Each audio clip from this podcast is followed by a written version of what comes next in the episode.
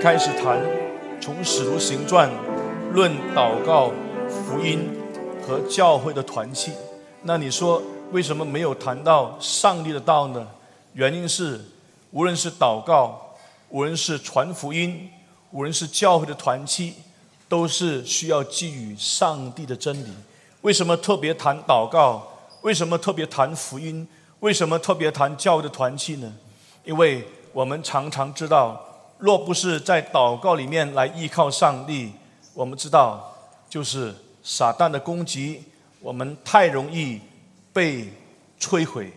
我们在祷告当中依靠主，就可以依靠主的能力去得胜撒旦的攻击，扩展上帝的国的福音广传的过程里面，需要在祷告当中寻求上帝的带领，寻求上帝圣灵的能力。在教会的里面来扩展上帝的福音，为什么要谈教会团契呢？因为我们需要同心合意、齐心努力，一起来兴旺主的福音。这样教会是整个身体，以耶稣基督为元首的话，我们彼此做肢体，就需要有一种严密的按照圣经原则来过彼此相爱、守望。接纳、扶持教会团体的生活，所以这是非常重要的。为什么从《使徒行传》来谈呢？因为《使徒行传》是一本很特殊的书，它在过去，上帝借着这本书，让我们明白上帝救赎的旨意怎么样的成全。这个过程当中，使徒怎么样来谈这个祷告？使徒怎么来谈传福音的侍奉？使徒怎么样来谈有关于教会？团契的生活，这些我们从《使徒行传》里面，我们可以引用一些圣经原则。但是，我们怎么样来解释《使徒行传》是很重要的。我在过去在一场的这个主日的查经团契里面，曾经谈过啊，特别是在过去二十世纪初期，五旬节派它扩展的过程里面，它解释《使徒行传》。为一个会一些救赎历史事件会重复的这样的一种的经验，这是不可以的，不可能的。所以我们要谈使徒行传的时候，先要好好来谈我们怎么样来认识使徒行传。今天当我们还没有进入谈祷告、谈福音、谈教会团契，我们盼望大概有一堂左右，我们来谈一谈这个使徒行传，大概他谈什么。《使徒行传》是谁写的？《使徒行传》是谁写的呢？是陆家写的。陆家写几卷书呢？陆家写几卷书呢？陆家就是写两卷书。第一卷就是《陆家福音》，第二卷就是《使徒行传》。陆家他写这个《陆家福音》，他是写给谁呢？当然，你说是写给教会的。不过，在那一封书信里面，《路加福音》他明显提到一个人，这个人是谁呢？这个人就是提阿非罗啊，这个人应该是罗马一个高级的一个军官啊，一个政府的一个军官，他信耶稣。路加他按照这个秩序，他严谨查考，按照秩序要好好给提阿非罗大人来讲解。有关于耶稣基督的福音，那谈完以后呢？你知道他再写这个使徒行传，请你翻到使徒行传的第一章啊。使徒行传，他写使徒行传的目的是什么呢？他写使徒行传的目的，我们大概可以这样说：他就是要记录一段完整的救赎历史。怎么说？他记载了耶稣基督。怎么样来去在十字架上成全这个福音？怎么样成全上帝的救赎？紧接下来，他在使徒行传也是写给提阿费罗大人，他就是要记录继续下来整个完整的救赎历史。怎么说？就是从耶稣基督复活以后，一直到耶稣基督升天，一直到耶稣基督差遣圣灵降临。使徒领受圣灵的大能，传福音，从耶路撒冷一直到世界的地级的这个救赎历史，他要完整的把它记录下来。路加他写路加福音，让这个提阿费罗大人大人能够明白他所相信的是有根有基。耶稣基督是怎么样在十字架上，他成全福音，他成全救赎，第三天从死里复活啊！但是他紧接下来在使徒行传里面，他继续要告诉提阿费罗大人有关于耶稣基督复活以后，一直到他升天四十天以前，他跟门徒所讲的，然后耶稣基督升天之后，圣灵降临。圣灵在使徒的身上有大能力，他们靠着圣灵的能力去传福音，从耶路撒冷一直到世界地级的救赎历史，他把这个完整的救赎历史把它记载下来。所以我们来了解使徒行传的时候，通常我们都会说，这个使徒行传是新约的历史书信，它是叙述的文体。但是里面有一些依然可以给我们学习的圣经原则，但是我们要明白这卷书它是历史书，它是记载耶稣基督从死里复活以后升天，赐下圣灵，使徒领受圣灵的能力，传福音，从耶路撒冷一直到世界地级的救赎历史。这个观念不能没有。我们今天主要就是建立大家一个很清楚有关于使徒行传的概念。因为如果这个概念没有，等到我们谈到这个祷告，我们谈到传福音，我们谈到这个团契的时候，有一些是我们不是跟着做的。为什么？因为它是救赎历史的事件等等。我们在往后会会好好的谈。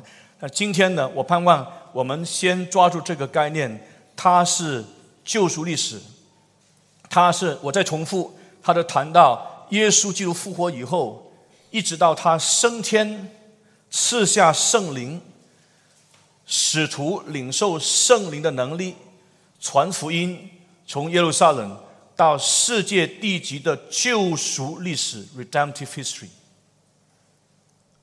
那么呢，我们知道《使徒行传》。它记在最关键的时刻，就是五旬节的圣灵的降临。五旬节圣灵降临是很重要的时刻，因为这个时刻是一个救赎历史时刻，是不能重复，它是 once and for all，是一次过，不能重复。五旬节圣灵降临，他洗净教会，使徒就凭着圣灵的大能。传福音，见证上帝的国。所以，当你看《使徒行传》第一章第三节，当耶稣基督他还没有升天以前，他跟门徒花了四十昼夜、四十天讲什么？请大家注意，第一章第三节讲什么？讲神国的事。今天我们要明白。新耶稣不是只是讲究你自己个人的得救，你个人的应用，那是太肤浅。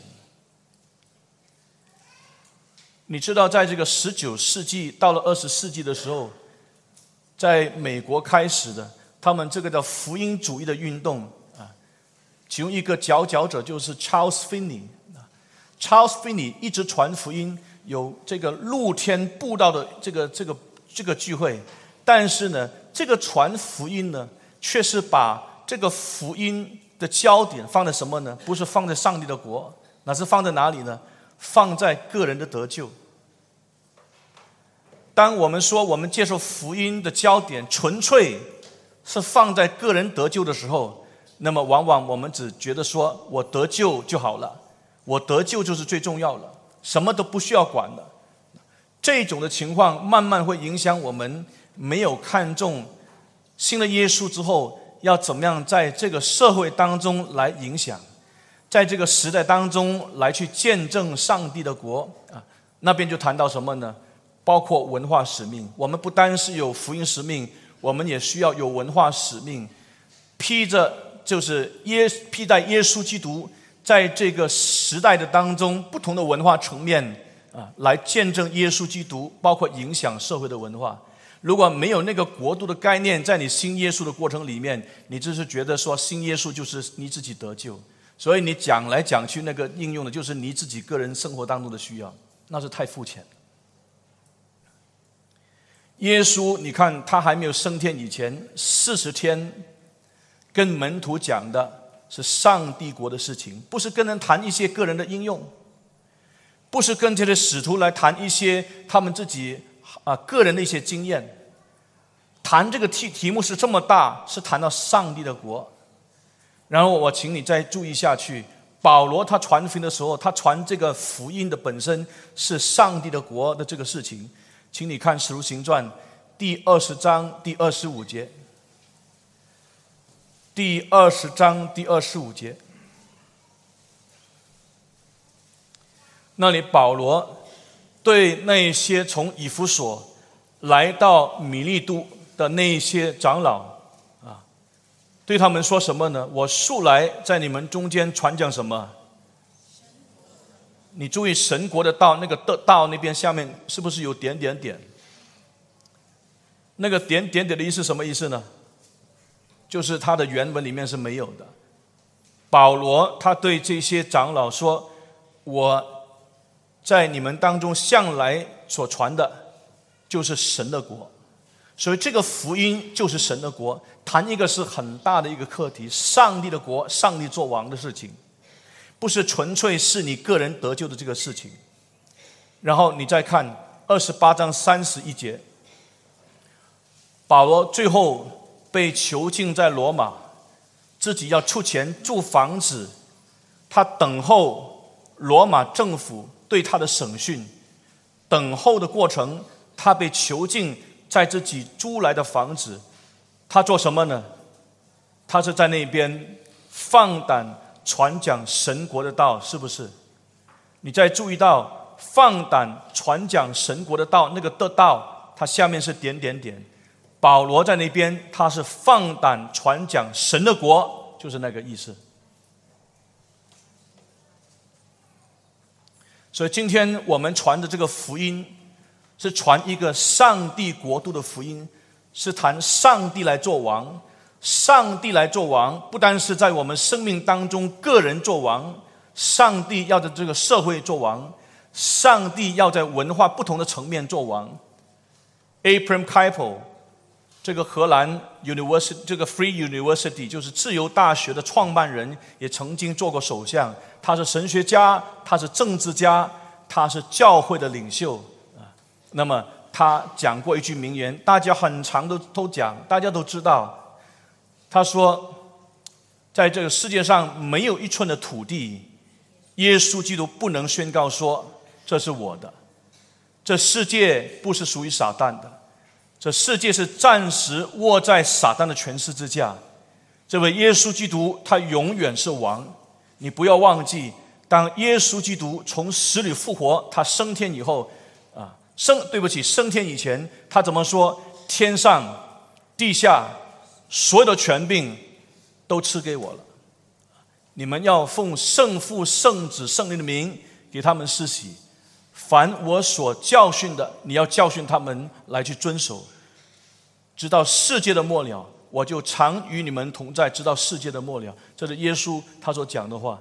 所以，耶稣基督他是王，将来这个世界要被耶稣基督全然更新，所有邪恶的权势，所有那些败坏的权势，所有撒旦的权势，完全要被耶稣基督彻底所打败。他是王。我们要跟他一同做王，直到永永远远，是这样的一个身份，不是一个个人得救的一个问题。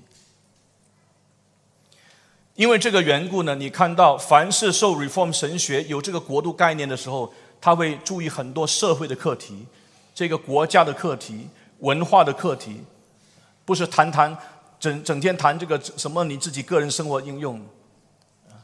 为什么我们要去注意这些社会课题、这些政治的课题、文化的课题、艺术的课题呢？因为我们很盼望这些不同的课题里面，耶稣基督可以在当中做王。讲台的时候，可以让弟兄姊妹明白我们怎么样看这些政治的课题，我们怎么看这些社会的课题？我们怎么看这些文化的课题？这是非常非常关键的。所以弟兄姊妹，你明白这个以后，现在我们要继续讲下去，有关于整卷这个《使徒行传》。刚才谈到《使徒行传》最关键的一个时刻记载的，就是五旬节圣灵降临。因为后面的章节，我们知道都是从五旬节圣灵降临以后所继续推展出去的。那在我们还没有谈到五旬节圣灵降临以前，首先我请你先看《使徒行传》第一章第三到第五节，也就是当耶稣基督他从死里复活以后，在升天以前，他在地上跟门徒花了四十天。为什么在地上花这四十天？有三件很重要的事情你要知道。请你看《使徒行传》第一章的第三到第五节，请大家站起来念这段的经文。《使徒行传》第一章第三到第五节，请大家同声的、大声的来宣告一章第三到第五节。预备，一、二，念。他受害之后，用许多的凭据。将自己活活地显给使徒看，四十天之久，向他们显现，讲说神国的事。耶稣和他们聚集的时候，嘱咐他们说：“不要离开耶路撒冷，要等候父所应许的，就是你们听见我说过的。约翰是用水施洗，但不多几日。”你们要受胜利的喜，请坐。这一章的第一章的第三到第五节，这里谈到耶稣就从死里复活以后，他用了四十天左右与门徒在一起。为什么？第一，你看这个第三节，他用许多的凭据向使徒显示自己是活着的，这是第一样。他用许多的凭据。向使徒显示自己是活的，你不要忘记当时这些的使徒，他们恐惧战惊，因为本来看到耶稣基督死在十字架上，从来没有期盼耶稣会从死里复活。在耶稣基督从死里复活以后，他不单是一次向使徒来显示，他是多次在不同的场合向这些门徒来显现。表明自己是从死里复活的主，是兼顾这个使徒，这是很重要的。所以你看这个第一章第三节，这里耶稣还没有升天以前，他是用许多的凭据，多次多方的向使徒显示他是活着的主。第二样，他向这些门徒显现，用四天。第二样，他说做什么呢？他向门徒来讲论神国的事。这是第二样，第三样，他要吩咐门徒等候父所应许的，也就是圣灵的喜。这是一章第四到第五节。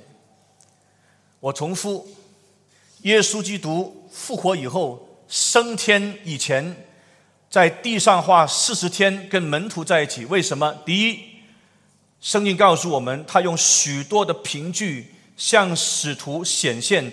自己是活的。第二，他向门徒讲论神国的事。第三，他吩咐门徒等候父所应许的，就是圣灵的喜。所以这个是从第一章第三到第五节。当你记住看到第一章的第八节的时候，那你就可以明白耶稣讲的那句话：但圣灵将在你们身上，你们就必得着能力，并要在耶路撒冷。犹太全地和撒玛利亚，直到地极，做我的见证。所以圣灵赐下来，圣灵的洗以后呢，使徒们他们得着能力，要为耶稣基督复活来做见证。这是我们看得见很清楚的。那在这里，我特别也要交代一件事情：当耶稣在这个一章第八节，他说到你们必得着能力，并要在耶路撒冷、犹太全地和撒玛利亚，直到地极，做我的见证。请问今天传福音已经到了地极没有？请问当时当耶稣讲这句话，使徒在使徒行传里面传福音，已经到了地极没有？到了地极没有呢？其实已经到了地极。我问你，当时在第一世纪，在使徒的时代，那个地级是在哪里？不是，那个地级就是罗马。世界的地级就是罗马。我们今天传福音不是要到地级，我们今天传福音是延续当时第一世纪已经到了罗马，继续的延续下去到这个地级的地方。当时已经到了地级，所以使徒行传第一章。开始门徒在耶路撒冷，使徒行传来到第二十八章就记载在哪里呢？保罗在罗马传福音，福音已经传到当时的地级，就是罗马。啊，我请你看一本书，是一个 Reform 的学者所写的，呃，Westminster 的学者叫做 Richard Garfin，大家都知道了。Richard Garfin 他写过一本书叫做 Perspective on Pentecost，啊，翻成中文就是圣灵降临。从新约看圣灵的恩赐，他在那里很清楚给我们讲解使徒行传怎么样叫做传福音到地级，那个地级就是当时的这个罗马。今天我们传福音不是还是要往地级，我们是延续第四纪福音继续的传，继续传在地级不同地这个这个地域继续传下去，是一个延伸，而不是还没有到地级。啊，你好好看那本书，给你讲解。那我继续讲讲下去。这样呢，门徒就等候在哪里等候？等在这个耶路撒冷等候，等候什么呢？等候圣灵的喜。那请你看这个一章使徒行传，这个第四节和第五节，第四和第五节，耶稣和他们聚集的时候，嘱咐他们说：不要离开耶路撒冷，要等候父所应许的。就是你们听见我所说过的，约翰是用水施洗，但不多几日，你们要受圣灵的洗。这个不多几日，就是真的是，呃，这个不多几日是几日呢？就是十天啊。耶稣跟门徒四十天，再等多十天，就是五旬节。五旬节圣灵降临的时候，他们就领受了这个圣灵的洗。亲爱的弟兄姊妹，这个圣灵的洗跟五旬节派所讲的不一样。五旬节派讲的就是你信耶稣，你领受圣灵，那是你地重的这个祝福啊。但是你领受了地重的祝福以后，你还要等候第二重祝福，那个叫什么呢？圣灵的喜。所以圣灵的喜对五旬节派来说，它是在你信耶稣、你贵族以后的第二层祝福，那个叫圣灵的喜。而且这个领受圣灵喜的这个记号是什么呢？啊，五旬节派最最早期的只有一个，就是讲方言，没有其他的记号啊。后来其他的记号是灵恩派他们那个说法。第一波运动，这个叫做五旬节运动里面，他讲的是你领受第二层祝福圣灵的喜以后，唯一的记号就是讲方言。那他们的这个圣经根据呢，就是使徒行传，最主要的根据就是使徒行传。我们不是这样子看，我们怎么看？刚才说了，我们看《使徒行传》是救赎历史的记载。耶稣基督从死里复活，他升天以前给门徒讲解神国的事，升天之后差遣圣灵降临，洗净教会，建立教会，使使徒被圣灵充满，领受圣灵的大能，从耶路撒冷。这个撒玛利亚、犹太、犹太全地，直到地极，做耶稣基督复活的见证。这个是整个救赎历史的这个记载是不能重复的。而且我们明白，这个圣灵的喜不是第二重祝福，没有这个解释。现在你要继续好好的听。耶稣在这里谈的时候，他说：“你要等候父所应许的，就是你们听见我所说过的。”约翰是用水施洗。但不多几日，你们要受圣灵的洗。约翰是指谁呢？就是施洗约翰。施洗约翰曾经在四卷福音书，他讲就是我是用水施洗的，但有一位比我更大能力来，他是用圣灵给你们施洗。马太福音那边谈到，或者路加福音里面谈到，是说用火与圣灵给你们施洗。那这位用圣灵施洗的是谁呢？就是耶稣基督。这样，当你看这个马太福音三章十一节，马可福音一章八节，路加福音三章十六节，约翰福音一章三十三节，都是同样一个人讲的。是谁讲的？施洗约翰讲的。发生了没有呢？这个圣灵的洗，他讲的时候发生了没有呢？还没有发生啊，所以你看到那边是一个 future tense，future action。那什么时候发生呢？我们清楚知道是发生在五旬节圣灵降临的时候。然后你刚才看的《使徒行传》一章第五节，这个第一章第五节是谁讲呢？是耶稣讲，他是重新再把施洗约翰所讲的话给门徒再讲一遍。约翰是用水施洗，但不多几日你们要受圣灵的洗。因为是不多几日，就不是等很长的这个时间。这个不多几日，就是等了十天以后呢，圣灵降临来去洗净教会。然后你再看下来，来到使徒行传第十一章第十六节，彼得再讲一次。彼得讲的时候，他是回顾回顾发生在这个五旬节的事件。他怎么说呢？你看这个十一章第十六节。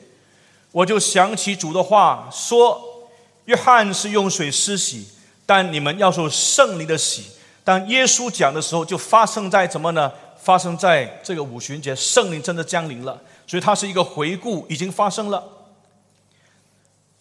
所以你注意，从马太福音第三章开始讲，一直到使徒行传第十一章十六节，都是怎么呢？讲到一个将要发生的，然后已经发生了，他没有解释。他解释这个圣灵的喜的只有一节圣经，就是在哥林多前书十二章十三节，请你翻开来看。哥林多前书第十二章第十三节，马太、马可、路加、约翰是讲还没有发生的圣灵的喜。然后《使徒行传》一章五节，耶稣讲的时候也是还没有发生的圣灵的喜。但是这个《使徒行传》十一章十六节的时候是已经发生了，因为是彼得回顾耶稣所讲的话，而的确在五旬节圣灵降临已经发生了。这个圣灵的喜已经临到教会的身上。但是呢，这些都是记载，没有解释。那么这个解释的唯一的一节呢，就是《哥林多前书》第十二章第十三节，请大家一起来念，预备，一、二、三，我们不惧是犹太人，是希利尼人，是为奴的，是自主的，都从一位圣灵受洗，成了一个身体，引与一位圣灵。这是保罗对哥林多教会所说的。当保罗对哥林多教会所说的时候，请问这个领受圣灵的喜，他过去了没有呢？我告诉你，已经过去了，已经成全了。所以都从一位圣灵受洗，这个一位都从一位圣灵受洗的时候，它是一个 aristan，就是一个 past time，它是已经过去已经成全的一个事实，它是一个真实发生的一个事实。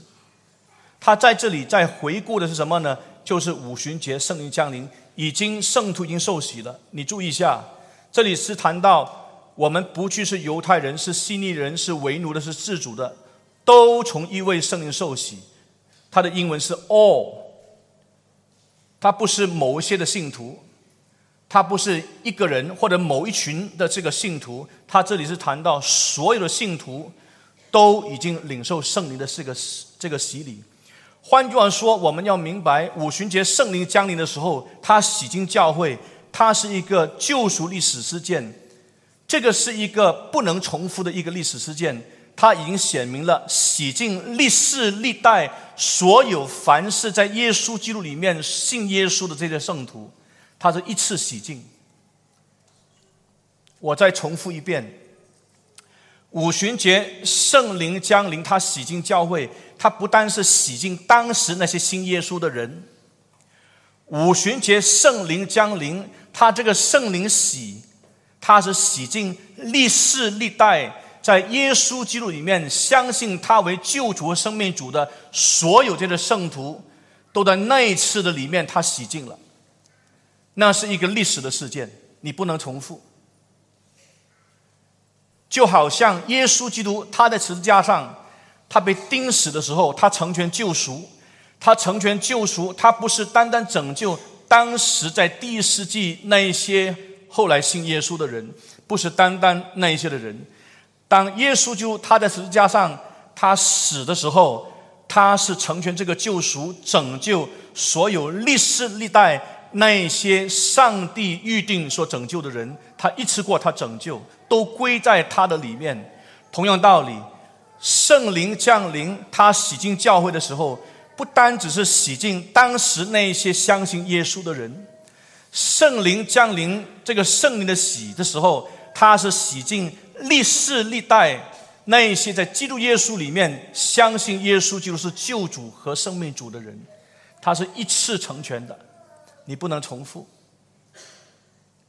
那你问，那我们今天还没有信耶稣以前，那我们已经是受圣灵的洗吗？我告诉你，那是一个客观的历史事实，已经成全了。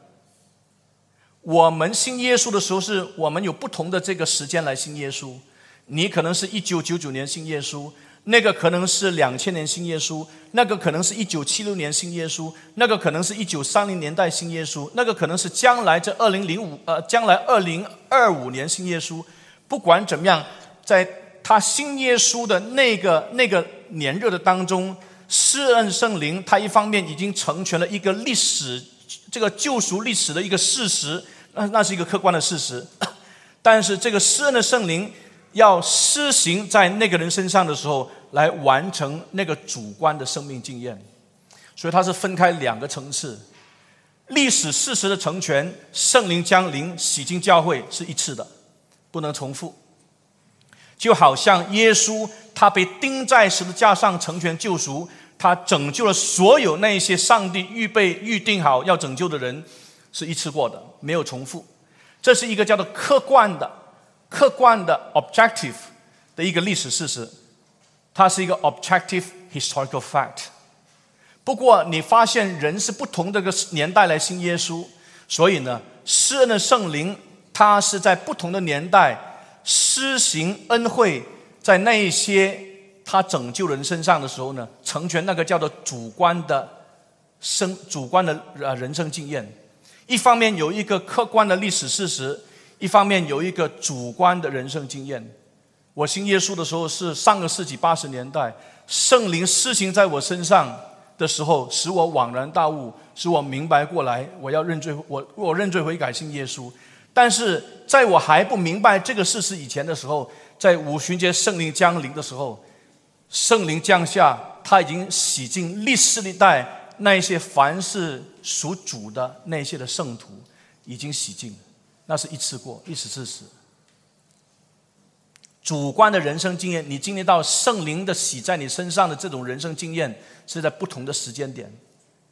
但是一个客观的历史事实，就是当时五旬节圣灵降临。两个层面，我盼望我们可以大概明白这样的一个一个分分法啊。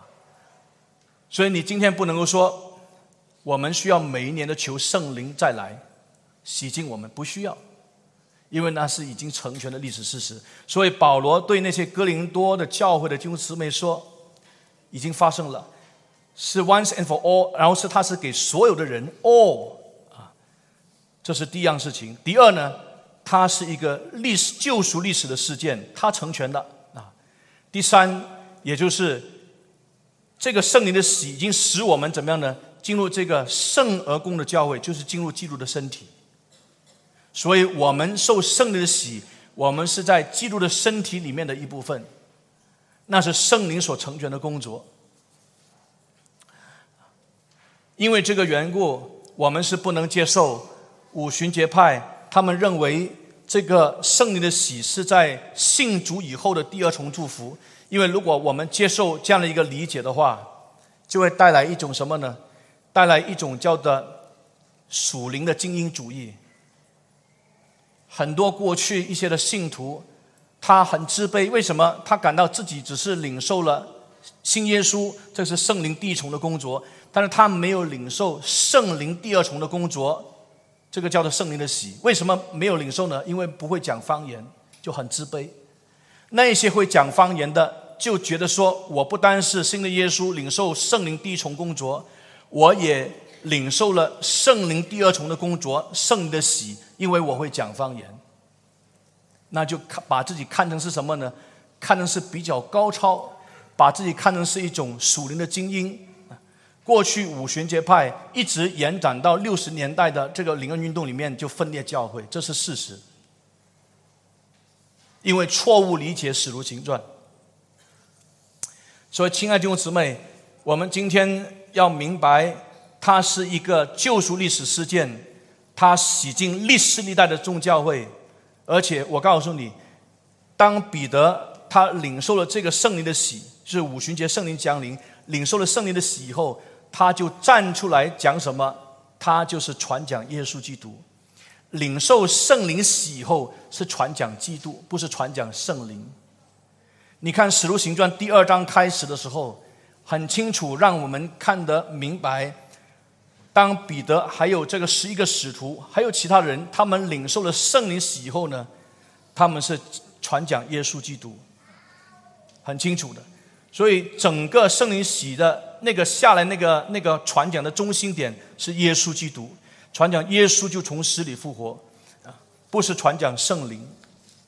我们要清楚明白啊这一点。那如果是这样的话。我们要给五旬节圣灵降临做一个啊，做一个总结。这个总结是这样子说：没有五旬节圣灵降临，救赎就不完全。为什么没有五旬节圣灵降临，救赎就完不完全呢？甚至有人会这样子说：没有五旬节圣灵降临，就没有救恩。为什么？因为如果没有五旬节圣灵降临，教会就没有领受复活的生命，仍然死在最终。我们刚才已经讲了，耶稣基督他在十字架上，他成全这个救赎，是一个客观的历史的事实，是一次过。但是，怎么样使到耶稣基督在十字架上他所成全这个救赎，能够真实的发生在人的身上的时候，需要谁的工作？圣灵的工作，所以五旬节圣灵降临，它就是洗净历史历代的众教位。那时候那些信耶稣的人，他是当场就领受圣灵的洗。后来你看到使徒以后，那三千人他们认罪悔改信耶稣，他们也领受圣灵的洗。你看见没有超自然的这个这个这个现象的发现，是吧？再下来来到这个使徒行传第四章。听使徒教训，他们认罪悔改信耶稣的五千个男人，有没有那种超自然现象发生的？也没有，他们已经领受圣灵的喜。圣灵的喜，一些超自然的现象呢，只是好像发生在不同的一些章特殊的章节。啊，你除了这个，除了这个第二章以后呢，就是来到第八章，其他的没有。这个第八章就是这个传福音的腓力，他在撒玛利亚传福音。在撒玛利亚传福音之后，你看到那些人信了耶稣，他们也受了洗礼，不过还没有有使徒这个印证，所以耶路撒冷就派了这个约翰，派了彼得到撒玛利亚去印证腓力所传的福音就是耶稣基督福音。所以按手的时候，圣灵降下。那里没有谈到讲方言啊，不过呢，这个行邪术的西门啊，他看到好像有圣灵降临在这些信耶稣人身上，然后呢，啊，他就求就是使徒说，请你也把这个能够使人领受圣灵的能力赐给我。然后呢，使徒就责备他，啊发生在第八章啊。这个第八章发生以后呢，就是来到这个哥尼流的家第十章啊。哥尼流是一个罗马的这个军人。他是啊敬虔人，怎么说？他是敬犹太教，啊，他是敬畏上帝，但是还不认识耶稣。然后彼得受差遣到了哥利流的家来传福音的时候，彼得在传讲福音的过程当中，圣灵就降下，然后这些人他们讲方言，称颂神为大，那是在第十章。再下来的时候，你发现就是在第十九章，也就是保罗给这些以弗所的这些信徒啊，他们来传讲有关于耶稣基督这个道。因为这些以弗所的信徒，他们之前是跟从施洗约翰的，他们领受的洗礼是施洗约翰所传讲那个悔改的洗礼，他们还没有真正认识耶稣基督。所以保罗给他们传讲的时候呢，那么到最后他们也领受圣灵的洗。你看到他们讲方言，又讲预言，这是记在这几处。所以二章、八章、十章、十九章有这样的一个趋势。但是我告诉你，为什么呢？因为这些是有很很特殊的这个意义。第二章是犹太人领受圣灵的喜，那么这个第八章是不纯种的犹太人来领受圣灵的喜，撒玛利亚人。第十章和这个第十章。是这个外邦人来领受圣灵的喜，然后十九章是那些遗留下来的啊，他们这些只认识施洗约翰的洗礼，还不是真正认识耶稣基督以及耶稣基督福音的这些的人，那么他们领受圣灵的洗。那我现在告诉你，这些人的当中，你发现都有一个叫什么呢？你看得见他领受圣灵洗的一个这个。记号，第八章虽然不明显，但是他还是能够有一个看得见的一种记号。第八章没有记到他们讲方言，不过是看得见的，否则那个行邪术的西门，他不可能是呃请使徒来给他这种能力来给人领受圣灵，呃领受这个圣这个圣灵啊，看得见但是不知道是什么。那这些是表示什么呢？因为犹太人他跟这些非犹太人呢。他们长期以来都是处在一个敌对这样的一个状态，所以你要犹太人来接纳非纯种的犹不纯种的犹太人、撒玛利亚人，包括外邦人，他们能够接纳他们成为教会的分子的话，除非他们亲眼看见这些人跟我们领受福音的时候一模一样，领受圣灵的喜的时候有有一个特特殊的记号。所以第二章里面你看到五旬节圣灵降临的时候呢？圣灵降临之后，这些使徒们、门徒们，他们传讲各国的这个相谈，那是一个记号。然后你看到第八章圣灵降临的时候，这些撒玛利亚人领受圣灵的喜的时候，有一个记号，不知道是什么。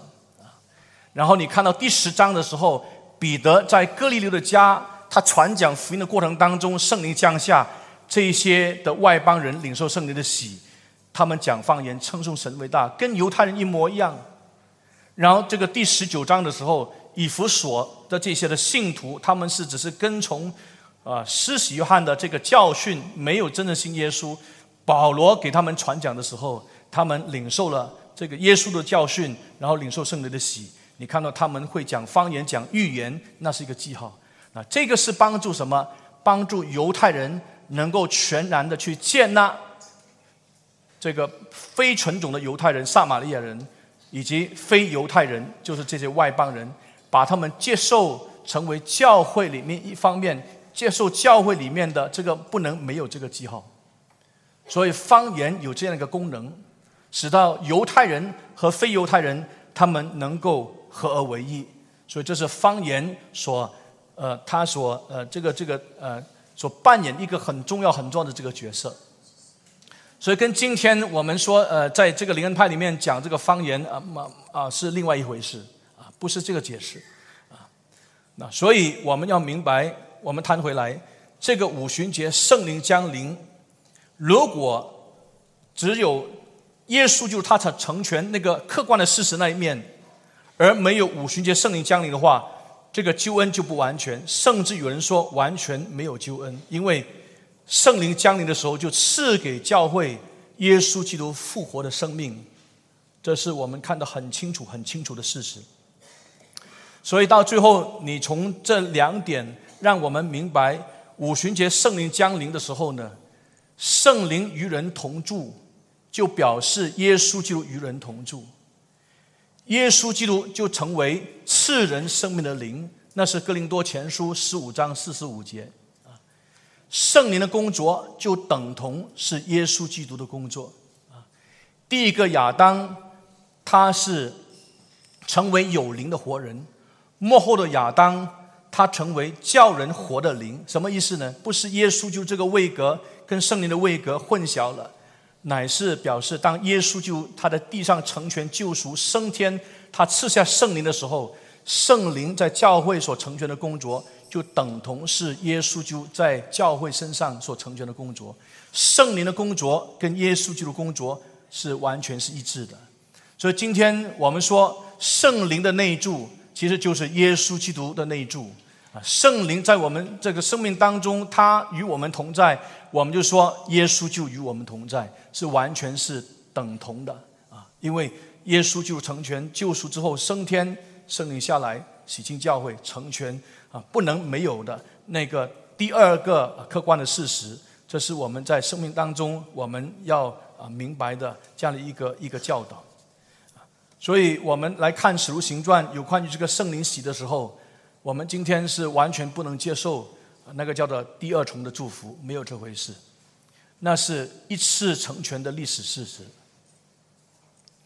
那我们先停在这里，请大家站起来。我们要做一个总结，请听我说以下的话。今天我们不需要再求胜利的喜，因为胜利的喜，在过去五旬节圣灵降临，它已经是一次过洗净历史历代宗教会。我们是在不同的年代信耶稣，在不同的年代领受圣灵喜的那个主观的经验。今天我们要追求的是圣灵的充满，不是圣灵的喜。今天我们要追求圣灵充满，就是要追求上帝真理的充满。所以，请大家注意，我们回去，我们每一个晚上，我们都求主洁净，求主常常充满我们的生命，就是求主圣灵常常充满我们的生命。就是求主的真理常常充满我们的生命，好叫我们常常有能力去见证他，去服侍他。这是我们在主面前的祷告。所以，我们这个时候一起祷告，请大家一起开声祷告，求主赐给我们圣灵的充满，求主真理充满我们，领受圣灵的大能。来去服侍他，见证他，传扬他，请大家一起开声祷告。我们天上的父，在父面前，我们求父你恩待我们这些软弱的人。我们今天知道，我们不再需要求圣灵的喜，我们今天所要求的是圣灵的充满。主啊，求你洁净我们，求你洗净我们一切的不义，求你自己帮助我们这些软弱的人。